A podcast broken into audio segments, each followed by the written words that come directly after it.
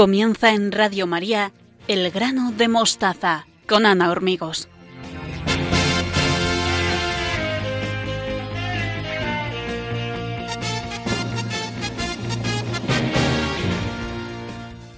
Sean todos bienvenidos.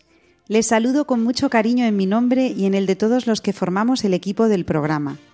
Estamos encantados de compartir estos momentos con todos ustedes los que nos escuchan en directo y los que nos siguen a través de los podcasts en la página de Radio María. Estamos en Twitter, Facebook e Instagram en la dirección arroba mostaza.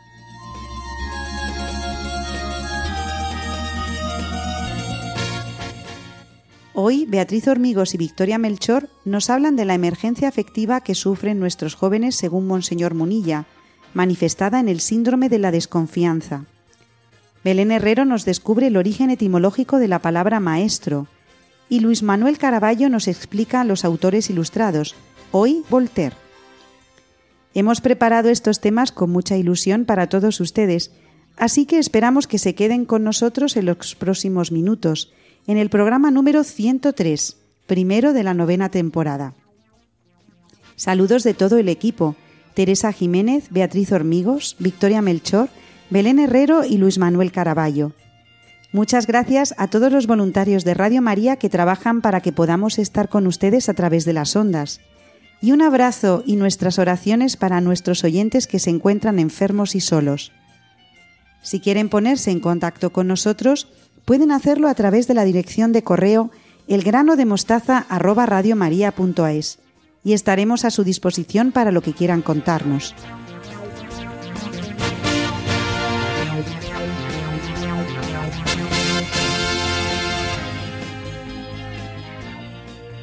Estamos preparados para sacar el máximo provecho del hoy y de la hora, porque estamos convencidos de que merece la pena acompañarnos desde el corazón. Y todo esto en Radio María, la radio que cambia vidas.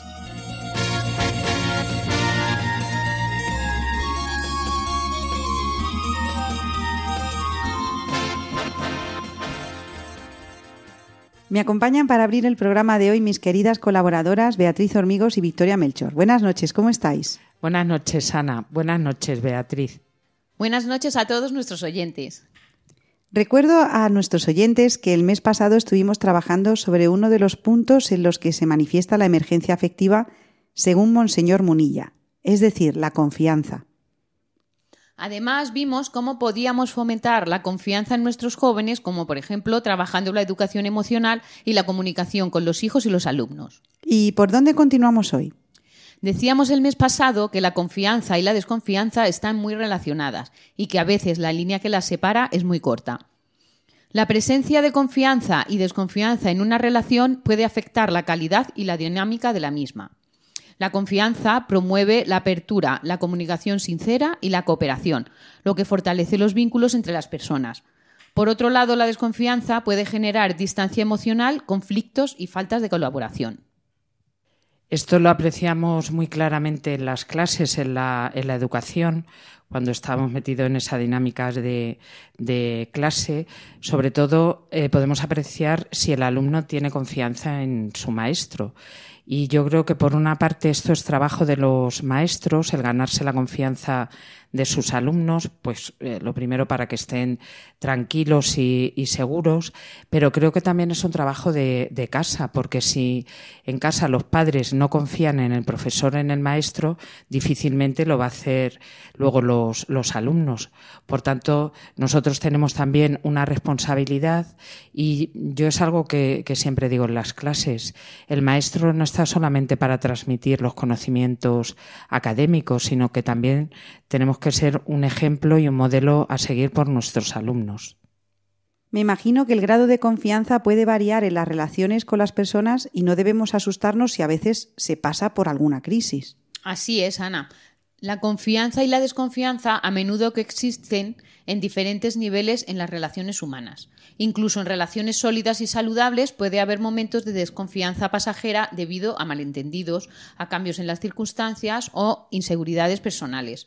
Sin embargo, la confianza sólida y la comunicación abierta pueden ayudar a superar esas situaciones y restablecer la confianza.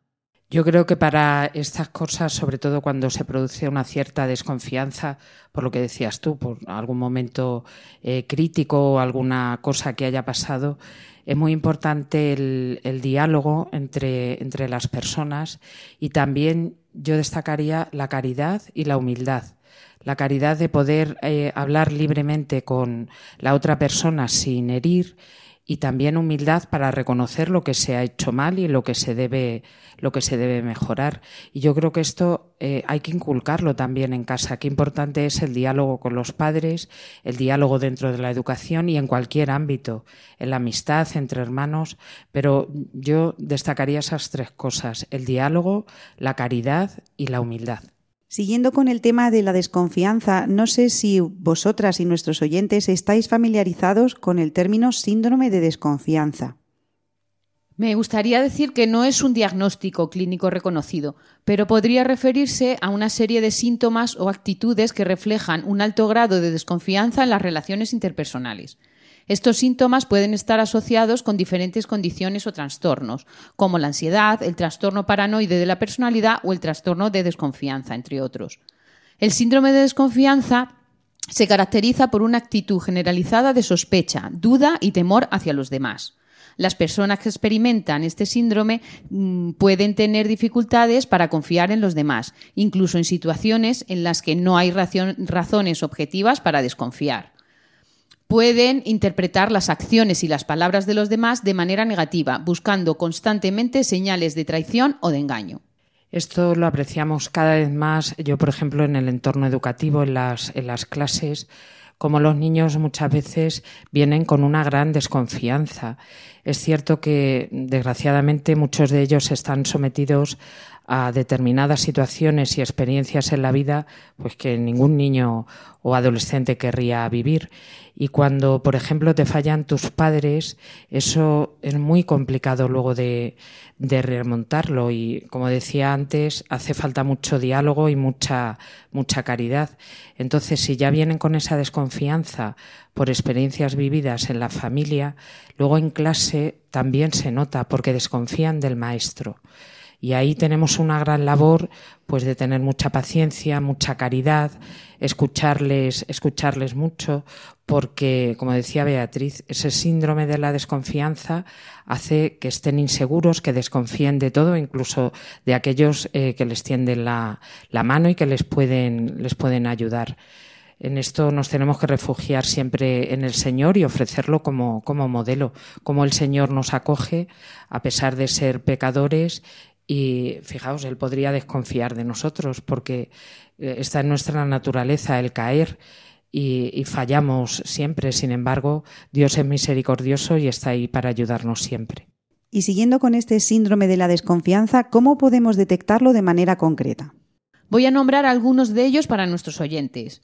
Estos pueden ser los siguientes. Suspicacia excesiva. Una tendencia a ser altamente sospechoso y a creer que los demás tienen malas intenciones. Interpretación negativa de las acciones, que es una tendencia a interpretar las acciones de los demás de manera negativa, asumiendo que están motivadas por intereses ocultos o maliciosos. El aislamiento social, que es la dificultad para establecer y mantener relaciones cercanas debido a la desconfianza que tenemos hacia los demás. La, la, hipervigilancia, que es estar constantemente alerta en busca de señales de traición o engaño por parte de los demás. Rencor y resentimiento, que lo podemos ver como la dificultad para perdonar o dejar atrás las experiencias pasadas de traición o de excepción y que pueden llevar a sentimientos persistentes de rencor y de resentimiento. Sobre todo para los más pequeños, estas experiencias pasadas pues supone una gran carga porque los niños, incluso los adolescentes, no saben asimilar eso que les ha pasado y se queda ahí eh, pues lo que acabas de decir, ese rencor y ese resentimiento y, no saben, no saben cómo gestionar todo eso. Entonces, los adultos, los profesores, los padres que estamos con ellos, debemos acompañarlos.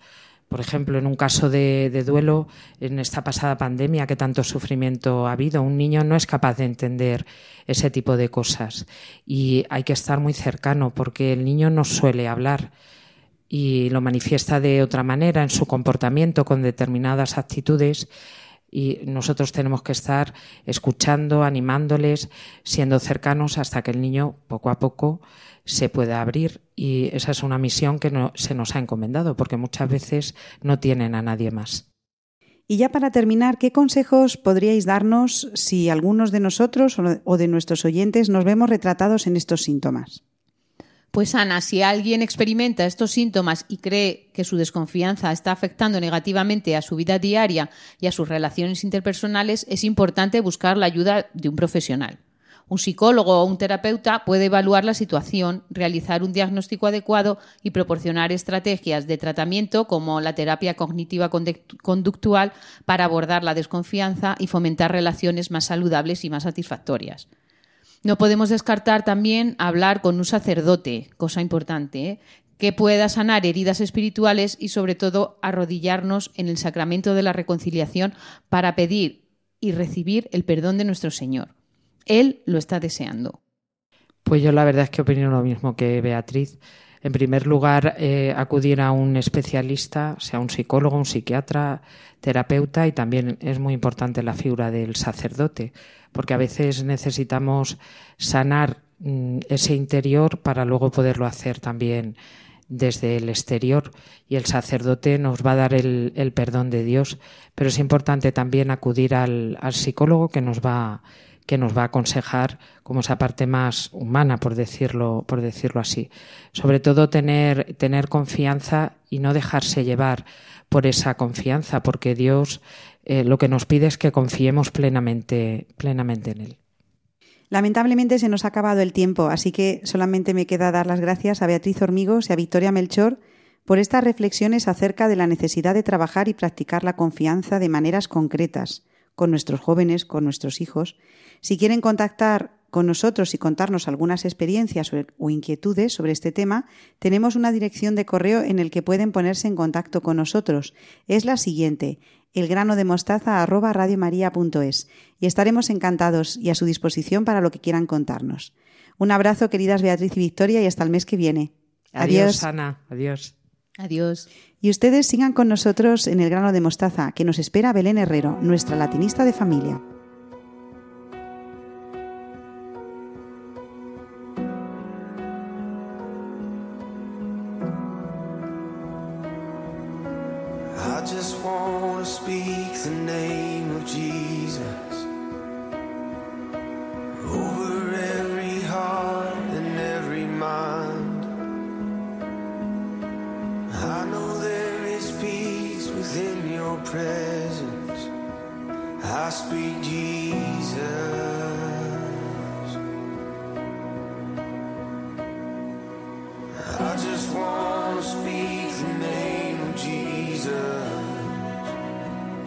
till every dark addiction starts to break.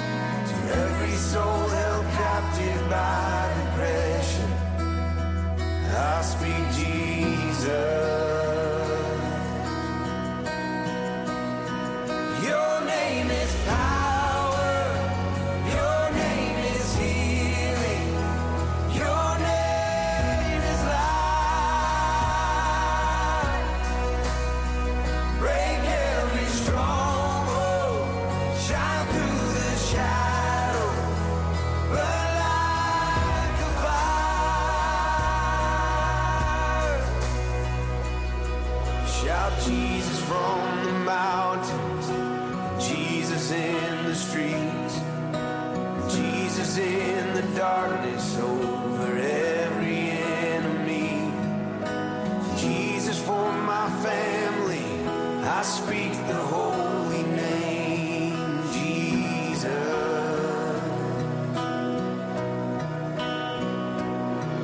Shout Jesus from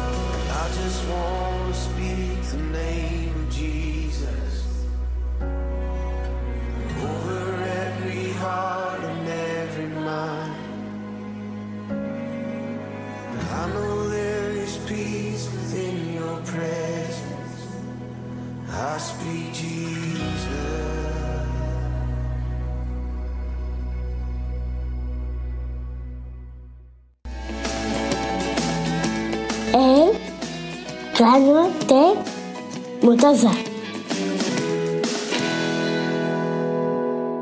Ya estamos de vuelta en el grano de mostaza con Belén Herrero, nuestra latinista de familia. ¿Cómo estás, Belén? Buenas noches, Ana. Encantada de estar un mes más con todos vosotros. ¿Hacia dónde nos llevas hoy? ¿Cuál es la palabra que nos traes para descubrir? Bueno, hoy, iniciado el curso académico, vamos a rendir un pequeño homenaje al maestro, a la palabra y a su figura, a través de la cual y durante siglos el hombre tanto ha aprendido y lo sigue haciendo. Me imagino que de alguna manera la historia siempre ha contado con la presencia del maestro. Bueno, la función docente empieza desde las sociedades primitivas hasta hoy. Pero los atenienses se convirtieron en el primer pueblo que se enfrentó con el proceso de la educación, al que se dio el nombre de Paideia. Cuando la escuela llega a Roma, según el grado de enseñanza que impartiera, recibía los nombres de magister, grammaticus y retor. Y ha tenido que pasar mucho tiempo para que el maestro pudiera dar clases a niños y niñas de toda condición social, porque la historia nos dice que no siempre ha sido así. A mí me parece que hacen una labor muy importante y necesaria, y desde Radio María Belén y yo queremos agradecer a todos nuestros maestros toda la paciencia y entrega generosa que con nosotras y nuestros compañeros han tenido.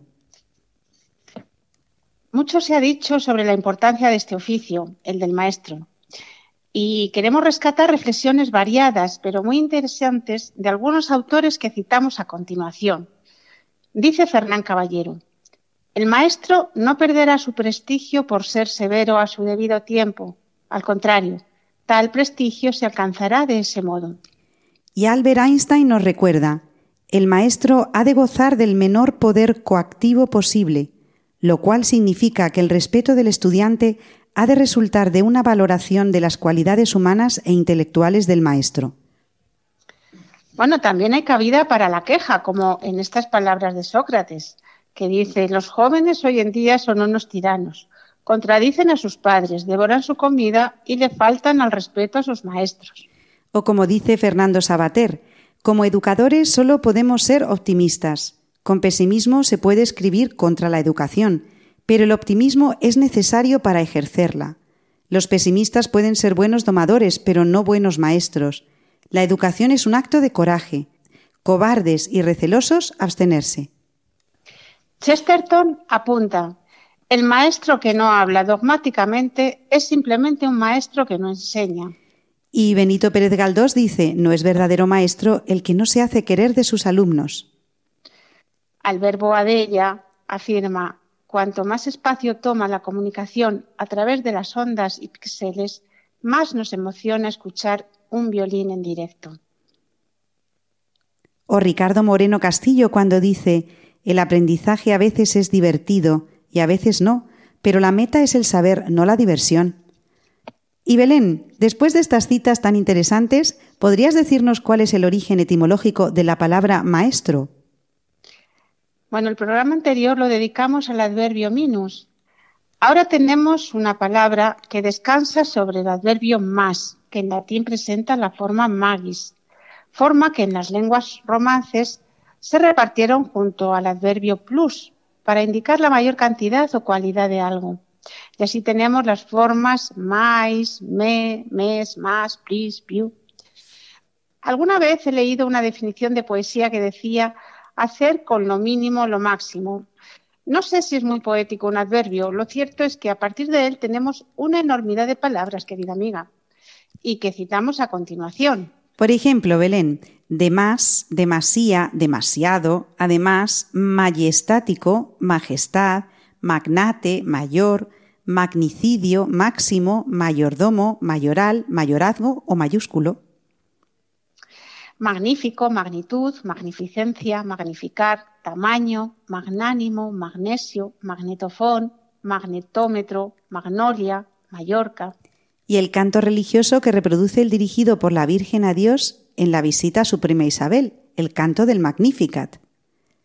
También merece especial atención el adverbio jamás, que proviene del latín ian magis y que significaba siempre. Literalmente es ya más y cambió su significado al opuesto, nunca.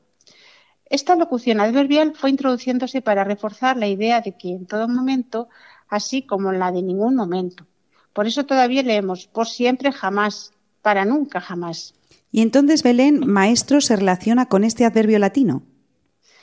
Bueno, la palabra maestro descansa sobre este adverbio magis y el sufijo contrastivo ter, y viene a significar, significar perdón, aquel que destaca sobre los demás, el que más sabe. También se utilizan con el mismo significado de docente y el más usado, profesor. Pero la palabra maestro tiene ese viejo regusto que sus componentes le otorgan. Y a partir de esta palabra podemos citar otras tantas que se han formado en nuestra lengua. ¿Jugamos a adivinar las palabras derivadas, Belén? Vamos a ello y animamos a todos nuestros oyentes a que jueguen con nosotros. Así que la persona que enseña una ciencia, arte y oficio, Es el maestro lo que somos tú y yo, o lo intentamos, Belén. lo intentamos. Enseñar a un animal a ejecutar determinados movimientos. Amaestrar, y esto es lo que no hacemos, porque hay algunas corrientes que, que pretenden que lo que tenemos que hacer los maestros es amaestrar. No, nosotros enseñamos. Efectivamente. Enseñanza y gobierno que el maestro ejerce sobre sus discípulos. Este es el magisterio, Eso es lo que tenemos que hacer. Título de maestro. la maestría, Sociedad de caballeros cuyo objeto es ejercitarse en la equitación y que en su origen fue escuela del manejo de las armas a caballo. maestranza, Cada uno de los hombres que forman parte de esta sociedad. maestrante, Jefe o vigilante de los demás oficiales y obreros en algunos talleres o fábricas. contramaestre, Canónigo de algunas catedrales que se encargaba antiguamente de enseñar las ciencias eclesiásticas. maestrescuela, Persona joven que se preocupa en exceso de su aspecto y de vestir según la moda. el petrimetre, Viento dominante. mistral, que destaca por su perfección y relevancia dentro de su género porque está hecho con maestría, esto es magistral, relacionado con el magisterio, magisterial, miembro de la carrera judicial con categoría superior a la del juez, magistrado, Canonjía magistral. Magistralía.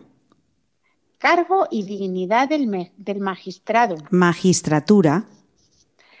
Cualquier curso de posgrado normalmente orientado a la inserción laboral. Esto está muy de moda ahora, Belén, el máster. Es una apócope de mistres, señoría, dueña, maestra, y que le llegó al inglés a partir de la voz latina ma- eh, magister, Miss, superior de cualquiera de las órdenes militares, maestre, dignidad o cargo del maestre, maestrazgo, trabajo o quehacer del maestro. maestraje. Y además, Belén, tenemos ejemplos de grandes maestros a lo largo de la historia. Pues son infinitos y desde Radio María les agradecemos todo lo que hoy tenemos y somos. Confucio, Sócrates, Aristóteles, Séneca, Einstein, Madame Curie, conocidos y no conocidos, han iluminado con su sentido de la responsabilidad, su carisma y empatía, su rigor y sabiduría las mentes de tantos hombres y mujeres. Para los cristianos, nuestro Maestro Jesús no es solo maestro de sus discípulos, sino que es el gran maestro, el maestro con mayúsculas. Amaba a las personas y quería ayudarlas a aprender de Dios. Jesús enseña siempre con una visión completa, humana y divina, que abarca la racionalidad y la fe. Bueno, Antonio Machado también fue maestro de lengua francesa en tierras castellanas. Y como en Radio María nos gusta mucho la poesía, vamos a recitar estos conocidos versos que sobre el oficio compuso. Dice así: Una tarde parda y fría de invierno. Los colegiales estudian. Monotonía de lluvia tras los cristales. Es la clase. En un cartel se representa a Caín fugitivo y muerto Abel junto a una mancha carmín. Con timbre sonoro y hueco truena el maestro, un anciano mal vestido, enjuto y seco, que lleva un libro en la mano. Y todo un coro infantil va cantando la lección. Mil veces ciento, cien mil, mil veces mil, un millón. Una tarde parda y fría de invierno. Los colegiales estudian. Monotonía de la lluvia en los cristales. Bueno, y nos vamos a despedir esta vez con las palabras del maestro Séneca, que fue preceptor del emperador Nerón y que se han hecho muy famosas porque dice Docendo discitur, los hombres aprenden mientras enseñan. Y la música de otro maestro como el compositor italiano Franco Battiato y esta maravilla que dice Voglio, io voglio verte danzare. Un abrazo y hasta pronto, mi querida Ana. Muchas gracias, querida Belén Herrero, por recordarnos que estamos aquí y somos capaces de escuchar Radio María porque alguien nos enseñó a leer y a escribir y a amar el saber. Y no podemos olvidar que el principal maestro es nuestro Señor, que nos enseña y que nos ama. Si nuestros queridos oyentes quieren pon ponerse en contacto con nosotros, pueden hacerlo a través de la dirección de correo elgranodemostaza@radiomaria.es. Un abrazo, querida Belén, y hasta el mes que viene. Adiós. Adiós, adiós. ¿Les está gustando el programa de hoy? Pues no se muevan, porque todavía falta la sección de Historia para Familias de la mano de Luis Manuel Caraballo.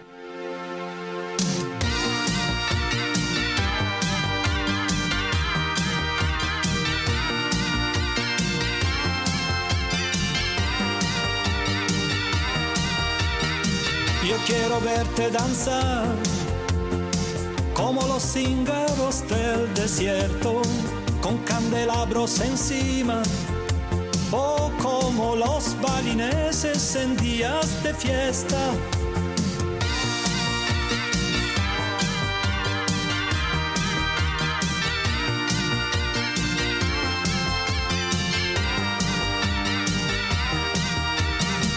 Yo quiero verte danzar como derviche turneo que giran sobre la espina dorsal al son de los cascabeles del catacali.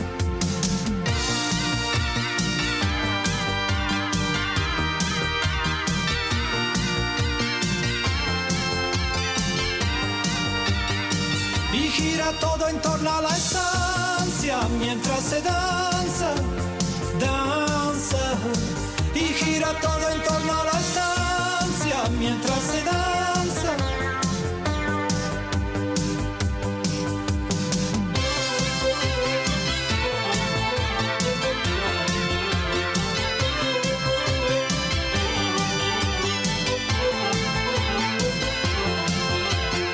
Y Radio Tirana transmite música balcánica mientras va descalzos sobre braseros ardientes.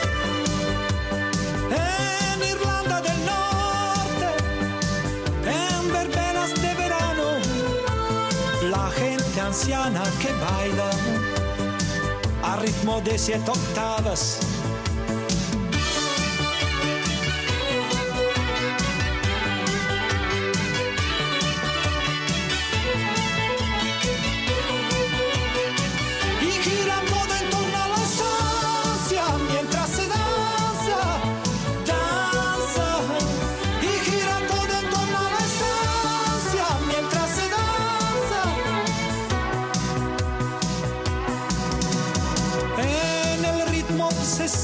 La clave de ritos tribales, reinos de hechizos y de los músicos gitanos rebeldes.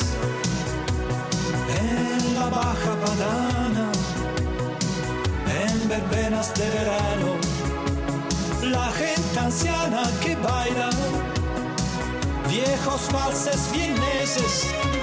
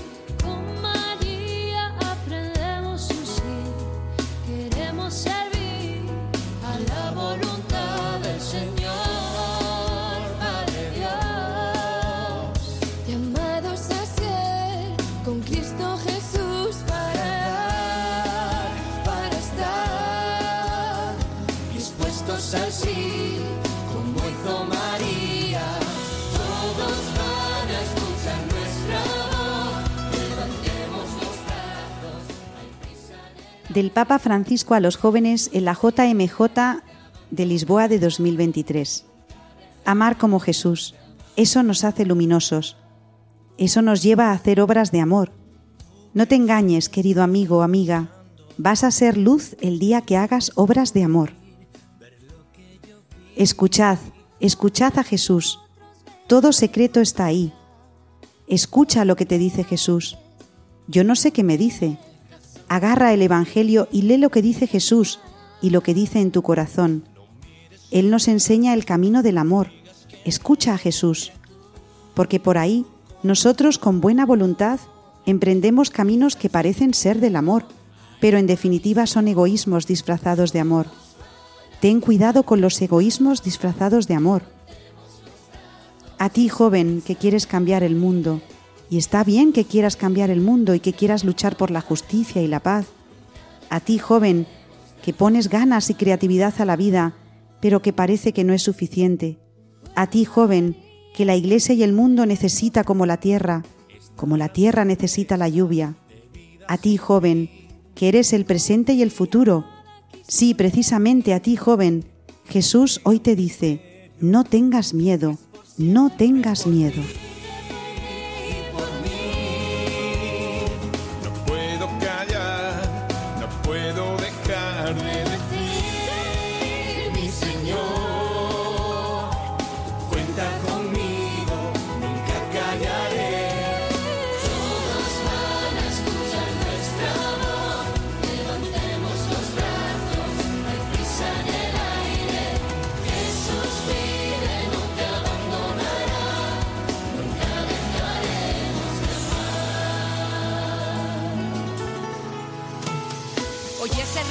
Del león de la tierra, es la voz del ungido, cambia el corazón de piedra.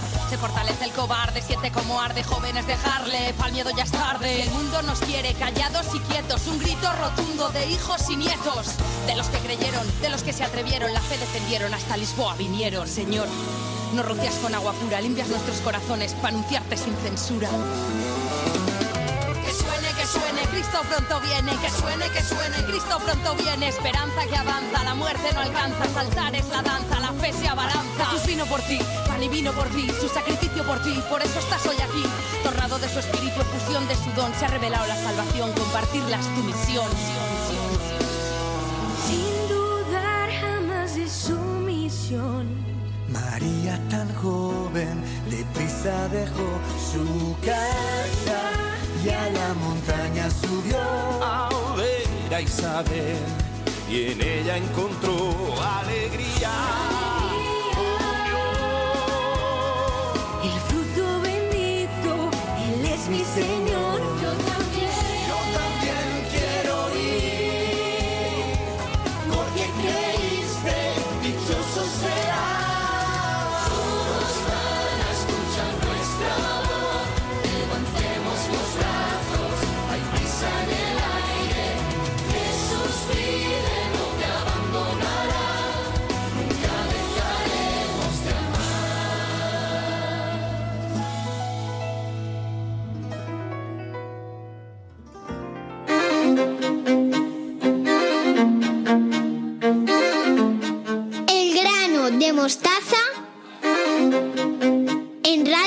María.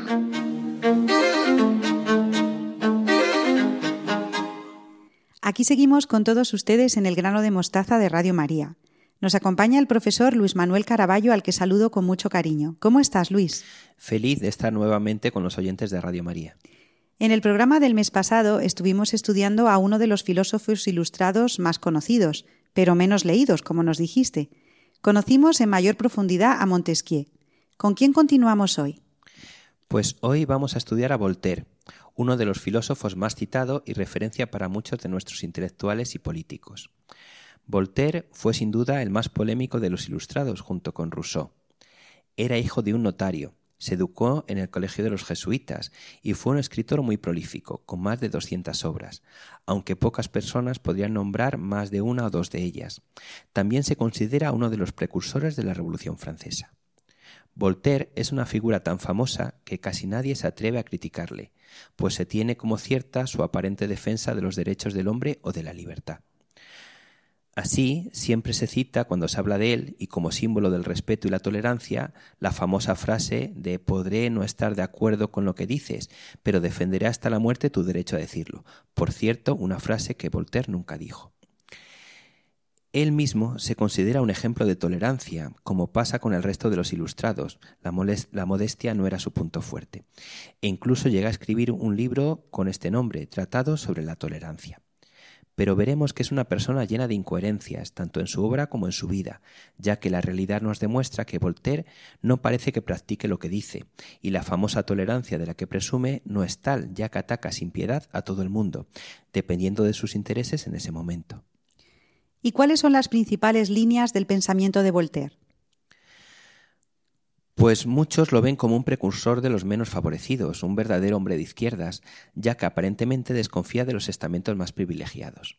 Así, a los monarcas a veces los describe como déspotas, al poder civil lo ve como una fuerza opresora que solo pensaba en acaparar privilegios, y a los, y a los aristócratas los consideraba como parásitos. También ataca a los burgueses, a los que llama avariciosos, pues decía que solo buscaban su propio interés. Sin embargo, se olvida que Voltaire, a pesar de su discurso en favor de la igualdad, nunca creyó en la democracia ni en las cualidades de la gente corriente. De hecho, despreciaba al pueblo llano, al que muchas veces lo llamaba populacho. Es decir, aunque siempre se habla de su tolerancia, la verdad es que criticaba a todo y a todos. Pero en esa crítica global existe una diferencia, porque aunque por un lado ataca a los monarcas y nobles, normalmente se ofrecía sin parar como consejero de estos reyes y nobles, claro que no gratuitamente. Siempre Voltaire ansiaba vivir de una forma acomodada y hacerse rico a cualquier precio, y no siempre de una forma honesta. También, por un lado, dice que la mejor forma de gobierno es la monarquía parlamentaria. Algunos piensan que al final de su vida sentía aprecio por la República, pero la verdad es que para él los monarcas absolutos, como la emperatriz rusa Catalina la Grande o el rey Federico de Prusia, representaban su ideal de soberano ilustrado.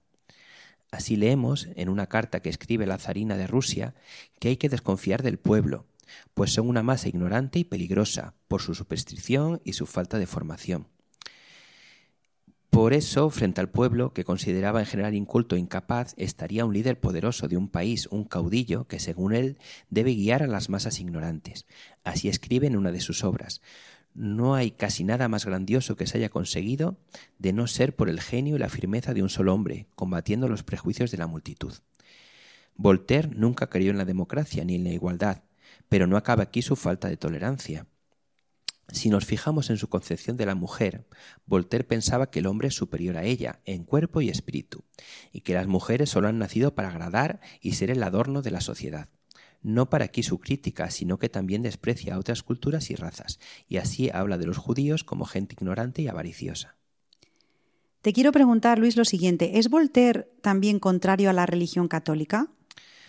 Así es, sus críticas más feroces iban dirigidas contra la religión, pues consideraba que, prácticamente todos los credos religiosos son una fuente de ignorancia y de intolerancia. Pero parece que Voltaire creía en el deísmo o religión natural, según la cual Dios es el creador del universo. Este sería un ser superior que únicamente había iniciado el movimiento del mundo, como quien da cuerda a un reloj y no vuelve a intervenir en su funcionamiento. Es un Dios distante y sin intervenir en el desarrollo de su obra. Es la famosa religión de los que dicen creer en algo o de los que afirman que debe haber algo, pero no lo adscriben a ninguna religión en concreto. Eh, Voltaire describe al cristianismo como la religión más ridícula, absurda y sangrienta que ha infectado este mundo. Incluso llegó a pedir a su amigo el rey de Prusia, Federico el Grande, que estirpara esta infame superstición si quería dejar algún buen legado tras su muerte. En su diccionario filosófico, Voltaire llama abiertamente a matar a la infame, que es el nombre con el que denomina la Iglesia Católica. Además, intenta someter todos los aspectos de la historia sagrada a los criterios de la razón. Solamente considera que la religión tiene una, utilidad práctica y por eso comenta que si Dios no existiera, habría que inventarlo, para mantener bajo control lo que él llama el populacho, y por tanto la religión para él sería simplemente una garantía de orden. No olvidemos que en este aspecto Voltaire pertenece a la masonería y por lo tanto sigue sus postulados de ataque a la fe católica principalmente. Por todo ello, sus libros fueron puestos en el índice de los libros prohibidos de la Iglesia Católica desde 1752. ¿Y Luis cumplió Voltaire en su vida lo que predicaba en sus obras? Ya hemos visto que de tolerante tenía poco. Tampoco se caracterizaba por su amor al pueblo llano, a otras culturas o religiones, incluso a las mujeres. Sabemos además que siempre intentaba estar al lado de los más poderosos, pero tampoco tuvo ningún problema con el enriquecimiento propio, pues se hace millonario montando un sistema para ganar en la lotería que podía denominarse por lo menos alegal. Con él recibía jugosos premios junto con sus cómplices de más de 500.000 libras, una cifra equivalente a 15 veces los ingresos anuales de una persona de la clase más alta de su tiempo. ¿Y cómo ha influido Voltaire en la cultura de nuestros días? Realmente poca gente conoce la obra de Voltaire, con excepción quizá de su cuento titulado Cándido. Pero la realidad es que se ha convertido en un verdadero icono, un símbolo de Francia, de la ilustración, del laicismo y ejemplo de todos aquellos que luchan contra las religiones, especialmente la católica. Todo el mundo recita alguna frase que se atribuye a Voltaire, y siempre aparece su nombre cuando se reivindican ideas denominadas progresistas. Así, por ejemplo, hace pocos días, el creador de la marca de coches Tesla y una de las personas más ricas del mundo, Elon Musk, citaba una de sus frases y la atribuía a Voltaire. Al final resultó ser de otro autor y suscitó una gran polémica. Pese a todo ello, la fama de Voltaire no ha parado de crecer, y es tal que, por ejemplo, la ciudad de Ferney donde el filósofo pasó los últimos años de su vida, fue nombrada oficialmente Fernie Voltaire en su honor. Y relevantes astrónomos han puesto su nombre al satélite, a un satélite de Deimos y también a un asteroide. Incluso el billete de los antiguos 10 francos eh, de Francia aparecía su esfinge. ¿Y en la educación cómo ha influido Voltaire? Voltaire siempre aparece en los libros de texto, como uno de los líderes de la Ilustración, aunque normalmente sobre él se muestran ideas generales. O ciertas frases que, como hemos visto, casi siempre son falsas atribuciones. Eso sí, se le da gran importancia, pues muchas veces se toma como excusa para inculcar otras series de, de, ideas políticamente sesgadas u otras claramente contrarias a las ideas religiosas de los alumnos. Volviendo a la famosa frase con la que hemos empezado y que gran parte de los docentes comentan al hablar de Voltaire, podré no estar de acuerdo con lo que dices, pero defenderé hasta la muerte su derecho, tu derecho a decirlo, debemos decir que su autora realmente es Beatriz Hall, y podemos suscribir las palabras de un periodista británico, Daniel Johnson, cuando dice que nada en la trayectoria vital de Voltaire sugiere que hubiese defendido a algo o a alguien hasta su muerte, aparte de sí mismo. Bueno, Luis, pues muchas gracias por presentarnos a esta figura icónica de la Ilustración a través de sus pensamientos y, y de sus incoherencias. Para terminar, ¿podrías recomendarnos algún libro o película para acercarnos más a este autor y a su contexto histórico? Pues voy a recomendar una película que representa todo lo contrario a las contradicciones de la filosofía y la vida de Voltaire. Se trata de Un hombre para la eternidad, del año 1966, una verdadera obra maestra, dirigida por Fred Zimmerman, y que nos muestra los últimos años de la vida de Santo Tomás Moro, mártir de la Iglesia Católica. En ella podemos ver cómo frente a las pretensiones del rey de Inglaterra, Enrique VIII, para divorciarse de la hija de los reyes católicos, Catalina de Aragón, y romper con la Iglesia de Roma, Santo Tomás opta por mantenerse firme en sus convicciones, en su fe y en la obediencia al Santo Padre, aunque ello le costase finalmente la vida. Antes de morir escribe, muero como fiel servidor del rey, pero primero como servidor de Dios todo lo contrario de la incoherencia que representa Voltaire, que en su vida buscaba sobre todo enriquecerse, estar al lado del poder y buscar la popularidad por encima de cualquier otra pretensión. Y hablando de cine, el libro que me gustaría recomendar es una obra del escritor y periodista Alfonso Basallo, con el título de Julián Marías, crítico de cine, de la editorial Forcola. El filósofo español Julián Marías se considera el principal discípulo de Ortega y Gasset. Y en este libro Alfonso Basallo nos permite entender la historia del cine desde la perspectiva de este filósofo, que siempre se vio a sí mismo y por encima de todo como un pensador cristiano.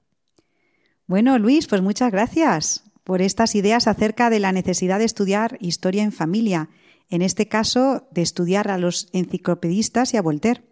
Si quieren preguntar alguna cuestión al profesor Caraballo, tenemos una dirección de correo en la que estaremos encantados de ponernos en contacto. Es la siguiente, grano de mostaza arroba.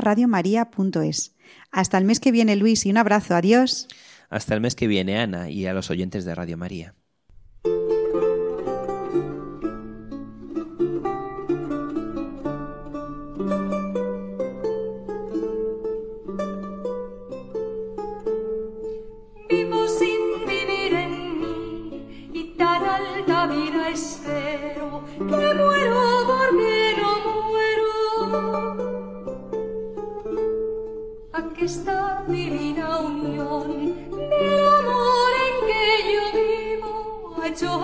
A Dios mi cautivo y libre mi corazón y causa en mi tal pasión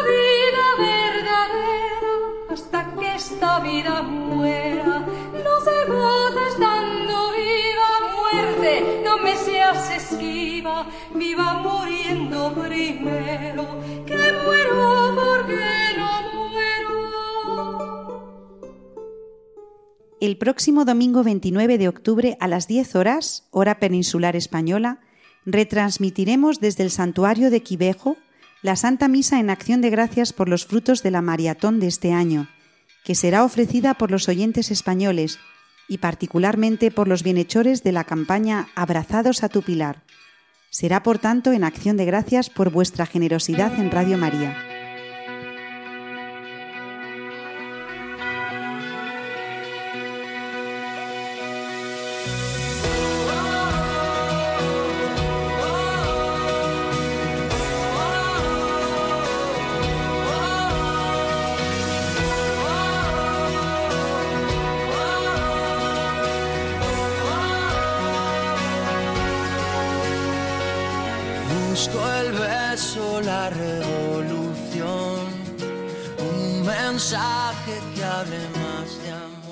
Juntos hemos sembrado nuestro pequeño grano de mostaza y ya van 103 en Radio María.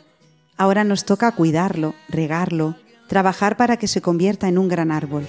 Busco el gesto lleno de valor que nos traiga el cuento y la Gracias a Beatriz Hormigos y Victoria Melchor por hablarnos de la emergencia afectiva que sufren nuestros jóvenes, siguiendo las palabras de Monseñor Munilla, hoy manifestada en el síndrome de la desconfianza. Gracias a Belén Herrero por descubrirnos el origen etimológico de la palabra maestro. Y a Luis Manuel Caraballo por explicarnos los autores ilustrados, hoy Voltaire.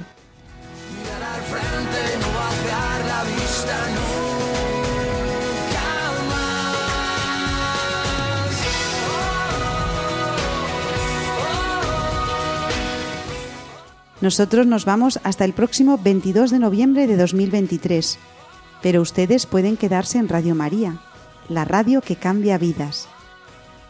Seguimos a su disposición en la dirección de correo elgranodemostaza@radiomaria.es.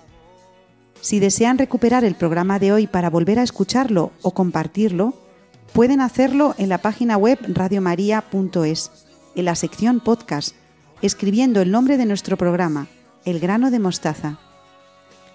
Se quedan con los servicios informativos de Radio María. Los llevamos a todos en el corazón. Hasta el mes que viene, un abrazo y nuestra oración para todos.